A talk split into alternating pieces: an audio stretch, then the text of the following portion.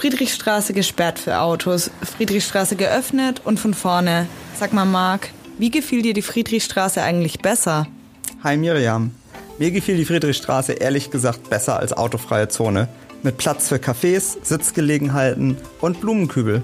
Aber egal wie man dazu steht, am meisten gestört hat mich eigentlich das Hin und Her.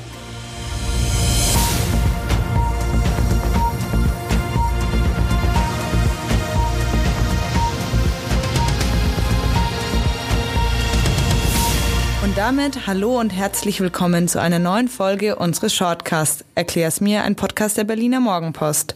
Mein Name ist Miriam Schaptke und mir gegenüber steht mein Kollege Marc Hofmann. Und wir sprechen heute darüber, wie die Verkehrswende in Berlin geschafft werden soll. Marc, im April hat eine Koalition aus CDU und SPD das Ruder übernommen. Was bedeutet das für die Verkehrswende in Berlin? Das ist eine gute Frage. Statt Bettina Jarasch von den Grünen sitzt jetzt nämlich Manja Schreiner von der CDU in der Mobilitätsverwaltung. Und die hat erstmal mit der erneuten Freigabe der Friedrichstraße für den Autoverkehr von sich reden gemacht und dann mit dem zwischenzeitigen Stopp des Radwegeausbaus. Also stellt sich die Frage, wie ernst es die Partei überhaupt mit der Verkehrswende meint. Okay, das erweckt aber zumindest den Anschein, als interpretiere der neue Senat das Thema Verkehrswende anders. Ja, das wirkt zumindest so.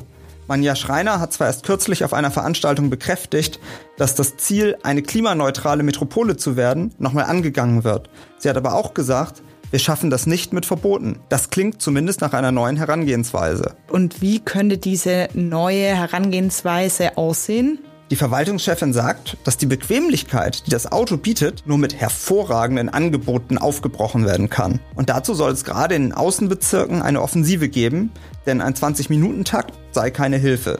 Dafür soll das S- und U-Bahn-System ausgebaut werden. Für Manja Schreiner gehört allerdings auch die Straßenbahn noch zum Mobilitätsmix. Das sagt sie zumindest, wenn Kritik aufkommt, ein Ausbau mit U- und S-Bahn dauere viel zu lang und sei viel zu teuer. Aber gab es nicht auch gerade noch Streit um den Anschluss eines geplanten Neubauquartiers? Ja, Miriam, das stimmt. Da ging es um den Blankenburger Süden und weitere neue Kieze in Pankow, in denen bis zu 20.000 Wohnungen entstehen könnten. Die CDU will hier prüfen, ob nicht doch anstatt der Straßenbahn eine U-Bahn-Linie die bessere Alternative wäre. Mehr dazu habe ich in Folge 35 dieses Podcasts zum Blankenburger Süden erklärt. Welche Rolle spielt der Individualverkehr für die Senatorin?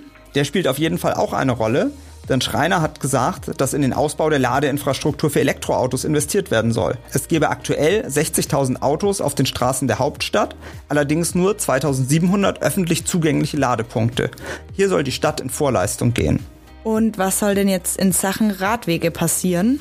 Die sollen nach Angaben der Verwaltung weiter ausgebaut werden, ebenso wie Park-and-Ride-Anlagen. Abgetrennte Radspuren in weniger dicht besiedelten Bereichen, die zu Lasten des motorisierten Verkehrs gehen, soll es mit Schreiner aber nicht mehr geben.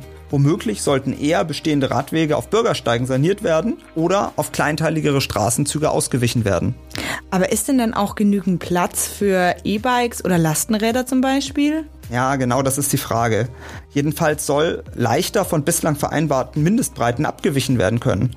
Das Mobilitätsgesetz von 2018 hatte an Hauptverkehrsstraßen noch mindestens zwei Meter, möglichst sogar zwei Meter dreißig vorgesehen. Das dürfte auf vielen Bürgersteigen allerdings schwierig werden, zumindest nicht, ohne dass das zu Lasten anderer Verkehrsteilnehmer geht. Und was macht das leidige Thema Parkplätze?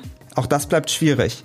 Manja Schreiner spricht sich für eine stärkere Bürgerbeteiligung aus. Denn durch den Wegfall von Parkplätzen würden Autos nicht abgeschafft, drehten eher nur noch mehr Runden im Kiez, so ihre Überzeugung. Sie als Politikerin habe nicht das Recht zu hinterfragen, ob jemand ein Auto brauche. Was meinst du, wie ernst nimmt es der neue Senat, vor allem die CDU, mit der Verkehrswende? Nicht so ernst wie bislang, ist mein Eindruck. Auch wenn davon gesprochen wird, den öffentlichen Nahverkehr zu stärken, führt die Neuprüfung von Radwegen und U-Bahnen doch erstmal dazu, dringend benötigte Projekte zu verzögern.